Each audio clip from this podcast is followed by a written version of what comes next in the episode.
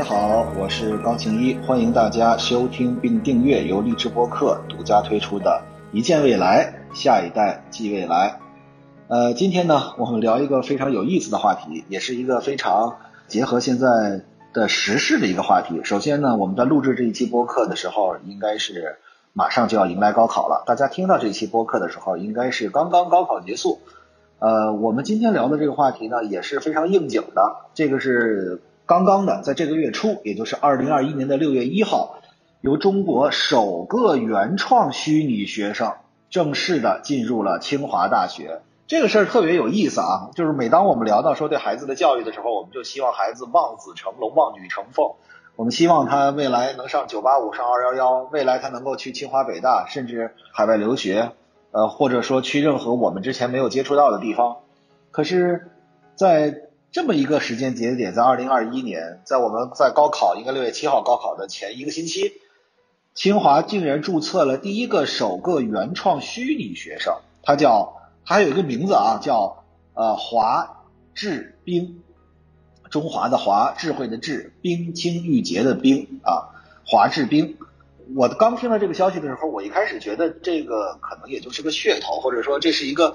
就是我没有闹明白为什么会需要一个虚拟学生，呃，然后还要这个清华大学给他办理了这个学生证啊、邮箱啊相关信息，而且我在网上还看到了一段视频，是一个非常干净利索的小姑娘，呃，特别像一个十八岁刚刚高中毕业，然后考入到清华大学，只不过是在高考之前就已经入校了的这样一个呃小姑娘啊。我觉得我们如果开玩笑说，会说，哎，这个小姑娘到底有没有参加高考？为什么没有参加高考就能够？我们很多人的梦想说进入清华大学啊，他已经有学生证、邮箱和相关的注册信息了，这是怎么回事啊？当然这是个玩笑话，因为他不是一个真实的人，他是个虚拟的学生，而且他还我们打引号的加入了啊，或者说我们打引号的考入了叫做清华大学计算机系知识工程实验室。大家看到这个信息的时候，我的感触是非常的大的。为什么呢？因为我在二零二零年和二零一九年的时候拍摄了这个大家都知道的这个扣响名片啊。当时我用了大概四百多天的时间，呃，走可以说在我的认知范围之内走了很多地方，我不敢说走遍了，我们走了很多的跟人工智能、五 G、模式识别、自然语言处理、机器人等等相关的很多的地方。呃，之前我在荔枝播客也跟熊浩老师进行过一次直播的思辨，我们来讨论了人工智能在未来会不会替代你的工作。其实，在过去的很长一段时间里面，尤其在人工智能这个。我们达到了所谓的第三次高潮的时候，我一直在思考的是人工智能和人之间的关系问题。我也一直在之前的励志播客里面跟大家不断的介绍，说我们人工智能经历的三个阶段：弱人工智能、强人工智能和超人工智能。但是当真正有一个虚拟学生出现的时候，其实还是有点突破我们的认知。因为我在扣响名片里面给大家通过镜头的这个话语来给大家介绍了有一个叫 EX 的这么一个机器人公司，它的盘锦。啊，我们当时也去了这个公司，而且我们看见了一个机器偶像的诞生全部过程。在那个节目里面呢，我们用了一集的时间来探讨未来你会不会爱上人工智能，那么会不会有一个机器偶像来替代一个现在我们一个实际偶像所具有的工作？当时我们请到了蔡徐坤，然后我们做了个一比一的机器蔡徐坤。当时我还去到这个工厂，通过镜头的语言告诉大家。现在的这个机器人的皮肤是跟我们人的皮肤多么的像，包括他的手的动作，他运动的轴，他运动的角度，运运动的方向，跟我们人是特别的像。同时，那个机器蔡徐坤还具有蔡徐坤的声音，他还有蔡徐坤回答问题的方式。我们当时在节目里还跟这个机器人，我做了一个这个，呃，之前我们给大家介绍过人工智能的之父，对吧？阿兰图灵。我们还做过一个阿兰图灵所提出来的，当年一九五零年所提出来的图灵测试，就是我来问机器大概几个问题，然后我来判断一下这个背后到底是机器人给我的回答，还是真正的蔡徐坤给我的回答，很有意思。这个节目当时，当时我们去问蔡徐坤很多的问题，最后其实蔡徐坤都是把机会留给了这个机器人来回答。呃，我们去判断到底这背后是人还是机器所提出来的，其实。在节目里面的呈现的效果是以假乱真，但是在拍摄的过程里面，我们其实也是知道哪些地方是已经真正实现了，而哪些地方可能还是在我们着力的想在未来能够这个加强的。那么，但是当我看到一个真的这个所谓的呃虚拟学生，这跟当时的虚拟偶像简直是一模一样的。但是我相信他那个视频应该是这个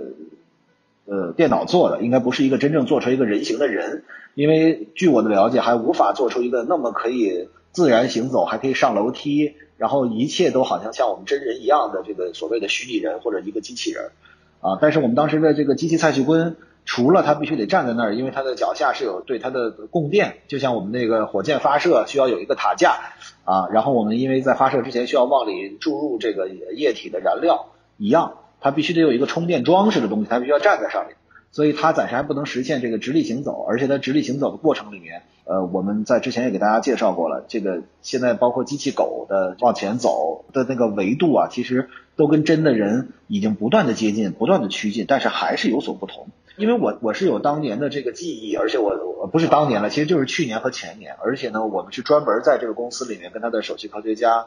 陈博士一直在聊机器和人之间的边界问题。所以当我看见这样的一个机器人真的在视频里面出现的时候，对我的震撼还是非常大的。那么下面就有几个问题，我们一个一个来思考。第一个，他是谁啊？这个华智斌是一个由叫北京智源人工智能研究院啊。叫智谱 AI 与小冰公司共同打造的一个叫做数字虚拟人，他的脸、声音都是由人工智能模型生成的啊，并且呢，基于北京这个智源人工智能研究院牵头啊，智谱 AI 参与研发的悟道超大规模人工智能模型进行的相关活动，这是什么意思？实际上，它的面部和声音都是通过人工智能模型生成的，那么。这个面部模型是什么呢？我可以简单的说，比如说我们当时蔡徐坤的那个脸部模型，就是我们通过一整套非常复杂的系统，对他的脸进行了三百六十度的这个拍照，然后同时呢，呃，需要他做各种各样的表情，这样最终我们建了一个模型，来复原一个人工智能的或者说机器人的蔡徐坤。当时我们去做的这个过程里面，蔡徐坤是非常的配合的，因为那个收集数据的过程可不是当着我们的面拍一个照片那么简单，大概是从我记得从晚上十一点到凌晨的四点还是五点，都是需要这个机器去给他全方位的拍照，那是一个非常复杂的过程。所以对于脸的状态，我猜测啊，这个我我不能，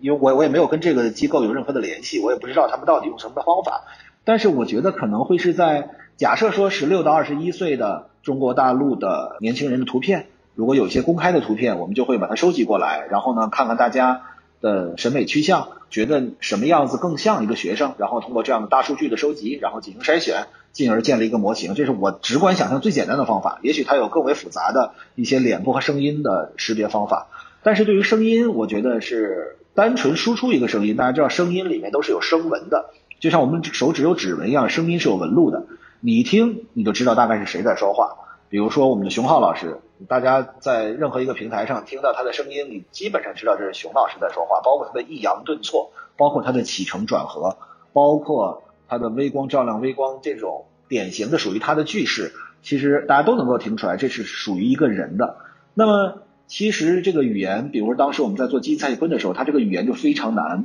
是因为。我们知道理论上可以怎么做呢？我们把所有在市面上过跟蔡徐坤相关的所有他的公开演讲，或者说他说过的话，或者他唱过的歌，我们都输入到一个系统里面去。然后呢，我们让机器不断的迭代，不断的学习，进而产生了一整套根据他说话方式去决定他怎么样说，对吧？可是这件事情，我觉得我当时所提出来的一个意义就是，我们每个人都在成长，我们每天一个人每天都在变化。今天小伙伴问我说。呃，今天是个周末，一个周末的下午，呃，北京也是要下暴雨，然后问我说，你今天下午大概有有有什么事儿啊？是不是我们可以多录几个荔枝播客呀？可是我今天下午的时间，我需要录节目，要直播，然后我还需要准备一个人工智能的高端论坛的这个发言，然后还有这个提问和回答环节，所以，呃，其实我这一下午是充斥了很多的内容的。那么这些内容。我在准备之前说和准备之后说到底一不一样？其实是完全不一样。就是比如说你在此时此刻我们在励志录励志播客的时候，我们用了一整套我的语言体系，然后我们把它存储起来。然后呢，这个时候有一个人问一个问题，就根据我之前对任何事情的了解和我说话的习惯和语言，然后去抽取一个那个听起来好像很像我的这个技术路线，我们认为是绝对可以的。可是当我经过这一下午，无论我是录跟人工智能相关的节目，我还是在再去做一个跟高端服饰相关的一个直播，还是我们去准备一个专业论坛之后，我对任何问题的理解可能又会变了另外一个角度。那么在那个时候，我是不是还会对于同样的问题还有这样的回答？换句话说，我们人最大的与机器的不同就在于我们不断在成长，我们每天是随机接受到了很多的事情，我们会在我们工作的过程里面学习，我们会有意识的体系性学习，我们会向周围的人学习，我们甚至刷这个抖音或者看微博或者听荔枝的课，我们还会碎片化的时间的学习。人的学习只要养成了习惯，或者他具备一种能力之后，他其实是一直不断前进的。那么我们也另一个角度又会说，那我们机器人也可以学习，但是机器人的学习跟人在真正的生活场景里面的学习，我个人认为还是两件事儿。这个我们也在今天节目的后半期我会给大家详细的聊。我们接着说，首先我们回答了这个机器人是谁，他是华志斌，他是北京智源这个人工智能研究院所做的这么一个东西，对吧？那么第二。个问题就是画志兵能干什么？目前呢，这个画志兵能掌握了写诗啊，为你写诗，能够绘画，能够作曲等等技能，而且他还具有一定的推理和情感交互能力。这件事情其实就会让我们很惊诧，因为我们在做扣响明天的时候，我们会发现人工智能作曲是已经完全可以了，人工智能作词也是可以。就好像那个周杰伦说，呃，方文山给他作曲的时候。他有一个小本子，那个本子上就好像我们之前举了很多次的例子：天对地，雨对风，晚照对晴空，来鸿对去雁，宿鸟对鸣虫，三尺剑，六钧弓，岭北对江东，人间清暑殿，天上广寒宫，两鬓风霜，徒次早行之客，而一蓑烟雨，溪边晚钓之翁。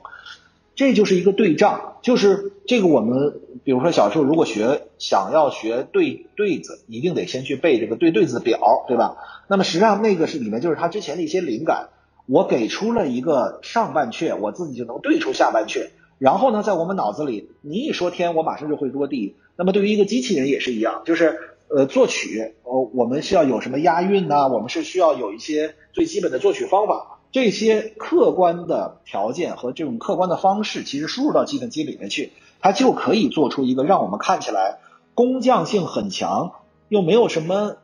的痕迹。是一个机器做出来的作曲，这个其实现在已经可以实现了，包括作词也是一样。那么绘画，我其实也能够理解，因为绘画其实最容易建模的，准确说是重复绘画是最容易建模的。但是艺术家最大的特点就在于他从来不会迎合，他从来不会重复自己，他永远都是新的创意。但是对于一个虚拟的学生，他能够掌握绘画的技巧，我觉得我是能够理解的。但是。他能不能把它画成一幅大师和传世作品？我觉得如果没有让我看到作品和这个真正的专家对他的笔触的解读，我个人认为还是很难。写诗还是刚才我们给大家说，就像对对子一样，这些我们都能够理解。但是对于推理和情感交互能力这件事情，我是一直在打一个问号。就是推理能力，其实我觉得绝不是我们人类独有的，因为机器学习里面会有这个归纳性逻辑计算和推导性逻辑计算，实际上也是在推理的一个过程。机器的思考很多程度上，呃，我更能够理解机器的推理思考，因为它的推理性更强。可恰恰是这种所谓名义上的逻辑推理过于严谨。我觉得我们人类其实是理性和感性相结合的，甚至我们也许有二八，也许有一九分，我们大概理性占百分之八十，感性占百分之二十，有的人可能反过来。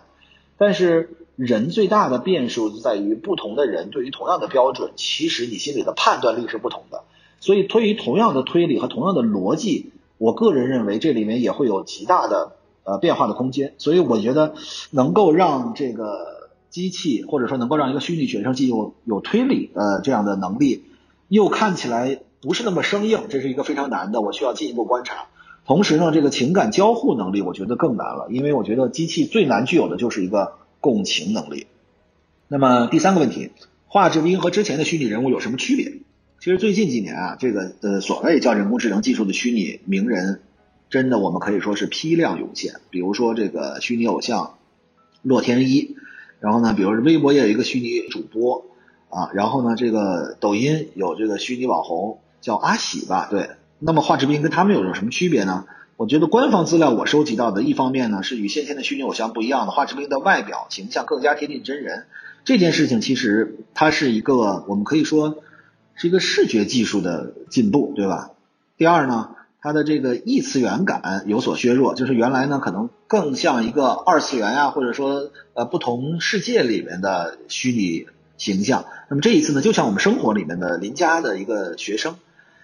那么另一方面呢，他们在行为和人机交互之间上面有非常大的区别。这个之前的虚拟偶像大多是展示形象啊，然后满足大家的一个精神需求，就是他准备好一段唱歌啊，准备好一段或者新闻播报啊，或者这样相对简单的一种单工通讯的沟通。哦，还有一个很重要的就是品牌商业合作，对吧？这个虚拟偶像完成了这样的一个工作。但是华志斌呢，他现在告诉我们的啊，我不能为他背书，因为我还没有了解。但是我很好奇，说他是具有学习、思考和互动能力的，他与人类之间的关联性更强，他和正常人在语言、思维、行为上的互通壁垒更薄。这件事情其实是一个非常难的事情，就是人类语言体系、人类思维逻辑和人类在行为模式上面，其实是具有很强的壁垒的。换句话说，我们一个人想去模仿另一个人，你除非经过专业培训，不然的话，这件事情是非常非常难的。所以在我的脑海中，就是甚至比如说，你说如果我跟一个人我非常熟，是我特别好的朋友，我想尝试着学他的声音。假设说我借助技术的手段又学他的声音，我给他的至亲打电话，其实说不了三五句，我们就会被识破。因为其实我觉得我们人尚且去把握住其他人的特点这件事情和他的思维逻辑的方法都很难，更何况我们如何去建模这个一个虚拟人呢？这个我觉得是一个非常非常复杂的工作。而且呢，他还说这他这个能力能随着系统化的培训快速成长，他成长性更强。这些我觉得在理论上我都是非常认同的。可是到底有没有能够展现在我面前的，我就需要观察了。那么第四个问题是什么呢？是清华大学将如何培养这个华智兵？华志斌呢，他成为这个智源研究院的学术副院长，这个事情我觉得很有意思啊。这个一个一个一个虚拟学生刚刚注册了，然后就成为这个学术副院长了。然后清华大学的教授呃唐杰的学生啊，这很有意思，直接就拜入名门了。然后并由北京智源人工智能研究院，然后智谱 AI 小兵联合培养啊。这个唐杰教授已经为华智斌定造了一整套的学习计划，除了多元化的这个数据的训练啊，这个唐杰教授的团队还要为华智斌培养成为一个可具有持续能力的大模型，并最终成长为具有丰富知识与人人类有良好交互能力的人工智能，制定好了很详细的方案。这一套方案我。自己心里会认为，其实教一个人工智能和教学生是有很大的区别的。教给学生，其实我们老说叫授人以鱼，不如授人以渔。就是我们与其给一个人很多条现成的鱼，我们捞好了给他，不如我们给他一个渔具，我们教他如何去捕鱼这样的一个技术或者方法。这是我们对人类的一个培养，这是我的理解。但是我觉得，对于机器和虚拟人，其实我们要授人以渔，而不是授人以渔。我们是要更多的给他以真实的鱼。然后让他不断的在吃鱼的过程里面，就会知道鱼是什么样的东西，什么鱼有什么样的特点。我们要不断的给他输入到钓鱼的方式，对他输入到我们如何去捕鱼的方法，进而他就会形成一套黑盒，就像我们的神经网络一样，他会不断的去进行大的数据的迭代之后，形成一套自己的方法。但是这套方法有可能我们有方法描述，也有可能我们根本就毫无办法去描述它，但是它是客观存在。所以这件事情，我觉得对于机器反而是我们要给它大量的信息。其实机器里面很简单的一个存储，这个世界上所有图书馆的书，我们都可以让它存储下来；所有的视频都可以存储下来；所有的人类的语言都可以在它脑子里面。其实它对于信息的检索要远比我们强，但是信息检索的方法这件事情就是一个非常大的问题。同样，我们可以迅速打开一个百度，我们可以迅速去搜索一个关键词，我们需迅速去了解一个人。就好像比如说，我们如果去，比如我要访谈一个人，我可能迅速先打开百度，他做他一个最基本的情况的了解，然后我会看他之前所做的视频，然后呢，我可能会看他的公开采访，甚至他如果有书，我会把他的书拿过来。也许我没有时间，但是起码摘要和其他人对他的推荐，我都会去读。所以，其实我们也是在不断的进行这样检索的工作。但是，当信息的维度更大的时候，它如何抽取出来更为有用的信息？我们现在在网上的信息更多的其实是无用信息、重复信息。原创的核心的好的内容其实是少之又少。我们如何把这些冗余的噪声的信息给它割裂掉？如何我们能够真正的拿出来有用的信息？其实我觉得也是摆在这个，就我们叫华智兵身上的，因为我们相信它具有所谓的学习能力，一定跟人的学习能力是不一样的。它一定是基于大数据的基础之上，把很多的信息和内容都给予它。但它如何能够形成智慧和生成智慧这件事情，我觉得不是每一个人都能够回答这个问题的。所以我觉得，呃，它所谓的要具备这个呃可持续学习能力的大模型，我个人认为我们是需要不断的观察的。那么第五个问题是什么呢？是华智冰的出现，它背后的深层影响是什么？这件事情其实是我想跟大家探讨的。华智冰呢，它反映人工智能技术快速发展和广泛应用。现在人工智能发展呢，大致可以分为几个层次。第一个层次呢，这个我们之前也反复跟大家介绍，叫做语音识别啊、图像识别为代表的感知智能，就是呃我们人对外界其实也是有几个层面的。首先，我们的眼、耳、口、鼻、嘴，我们是可以跟外界进行沟通的。比如说，我们的嘴是对外发出信息的，对吧？我们耳朵是往里接收信息的。只有我们的眼睛是双沟通信，我们是既能够确认眼神啊，我们往里看信息，我们也能够通过眼神往外传递信息，对吧？现在会有一些所谓的脑机接口，或者说一些智能眼镜，它会把握你的眼睛的变化，来判断你对外发出的信息。所以这个其实我们是能够了解到机器是能够做到的，比如说语音的识别、自然语言处理等等技术，这其实在过去的二三十年里面有了高速的发展。那么机器的表现就是，当你具备了的呃自然语言处理、图像识别这些，以及我们确定人工智能能够帮上的角度的这些感知智能领域里面，它能够表现为能听、会说、能看、会认，对吧？这个简单的层面，我个人认为毫无任何问题。但是第二个层面就是以推理、决策和学习为主的认知智能，它需要学会理解，需要学会思考，需要学会认知。现在花之冰的创造的团队尝试着进。或者说他自己宣传自己是在第二个层面，那么我们是需要不断的观察的。但是第二个层面真的是难上加难，为什么呢？其实计算机我最早跟大家介绍过，或者说人工智能领域里面我们有两个学派，一个是基于概率学派的，还有呢是基于逻辑学派的，或者我们叫符号学派的。那么符号学派呢是在人工智能的前两次高潮，包括这个专家系统等等背景下面高速发展。但是呢，自从我们有了这个神经网络之后，大概率我们已经进入到了概率学派。这件事情其实是两个发展路线之争，其实也不是之争吧，就是都在往前前进。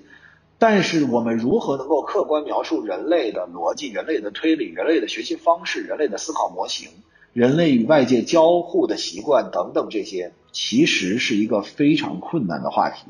我们不认为很简单，通过这个大量的数据的应用，很简单，我们通过一些算法的提高就能够使这件事情。在日常生活层面就能够感触不到，就是当我们在跟一个人进行所谓的这个图灵测试的时候，我们就无法判断。我觉得这个门槛还是相对比较高的，所以我们还是要 keep an eye on 这件事情，就是我们我们还是要盯着到底是怎么回事。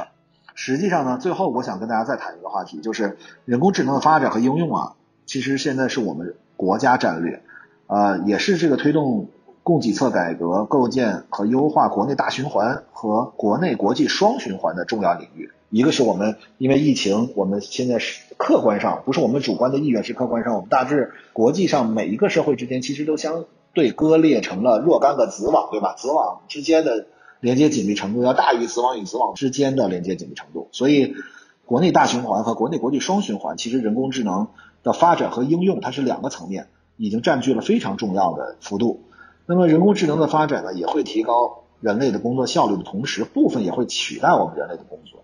那么人类与人工智能之间如何能够达到平衡，我们谁都不知道。但是呢，人工智能与人类世界的无限融合，其实是我们一直在发展。所以，呃，我们之前每一次去探讨人工智能会不会替代你，呃，无论我是在直播还是在这个论坛上面，都会有人问我这个问题，而且甚至这可能是问的最多的一个问题。我依旧没有答案，我依旧不知道人工智能会不会替代我们每个人。但是我只知道，人工智能哪怕不能替代我，也在不断的替代我之前所做的很多的工作。即便我们是创新性的工作，我相信它也在不断的替代我们的过程之一。但是还是那句话，我觉得我们人类的主观能动性和创造力是无穷的。而且一个人生而为人，我相信无论你做多么平凡的岗位，无论你做你认为你的日常工作是多么的重复性的工作。但是人类的灵感和人类的随机转换，或者我们说人类的创造力，你是无时无刻不会出现的。我觉得这就是生命的奇迹。除非有一天我们对人类的大脑有极端深刻的理解，除非有一天我们真正能够把人类的大脑，无论从它的这个算法还是它的数据还是计算能力能够平移到另外一个机器身上去，不然我依旧认为人工智能能够替代人类的日子还是非常的远，因为人类是在不断前进的，人类是在不断变化的，人类的工作不足以描述人类现在的最大对社会和这个地球上的贡献，因为我觉得我们每个人去刻画这个人，哪怕他是一个 ETC 的收银员，我们说啊，你看。你的工作马上就要被替换了，因为 ETC 马上就会主动的去收银。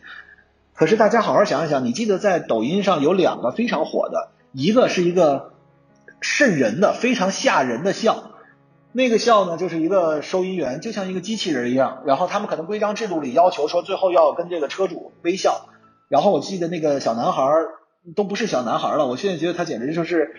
没有任何对他自己这个人的贬损，但是我觉得他那个笑真的是一个。非常的虚假，然后这个挤出一个笑的样子，呃，我觉得那个拍视频的人当时都后背发凉。另外一个我记得非常深刻的就是在 E T C 里面一个小姑娘，啊，她这个跟开车的司机有一个正常的沟通，因为他觉得呃司机可能会比较困了，他有几个善意的提醒。我们看同样这样的一个 E T C 收银员的位置，我们说他一定会被机器所替代，但是这两个人，我相信后面那个小姑娘她的温情、她的温暖和她。我们换句话说，用一个很俗的话叫做人味儿，要远比之前的那个固化性的男孩要强的太多了。我相信司机也愿意跟这样的一个小姑娘聊会儿天儿，也愿意在一个非常疲劳的长时间驾驶之后，能够跟一个人来进行一个沟通，而不是 E T C 上一扫这个钱就过去了，然后他继续往前走。所以，纵然是 E T C，我相信以后也一定会保留一个车道，而且留下的人一定不是那个假笑的男收银员，而是这个充满了温情、充满了对这个社会。和对这个世界充满了爱的感觉，你珍惜自己的工作，你热爱自己的生活，你就会把这种人的情绪传递给其他人，这就是你对这个社会的价值。E T C 的通道再多，我相信也会有一个通道留下来处理特殊事件以及一些基地所不能完成的问题。那这个时候一定里面还会有一个人，而这个人的存在是要一个有温度的人，是要一个能够有同理心的人，是要一个能够给这个社会。传递爱的人，谢谢大家今天的陪伴，我们下次再见。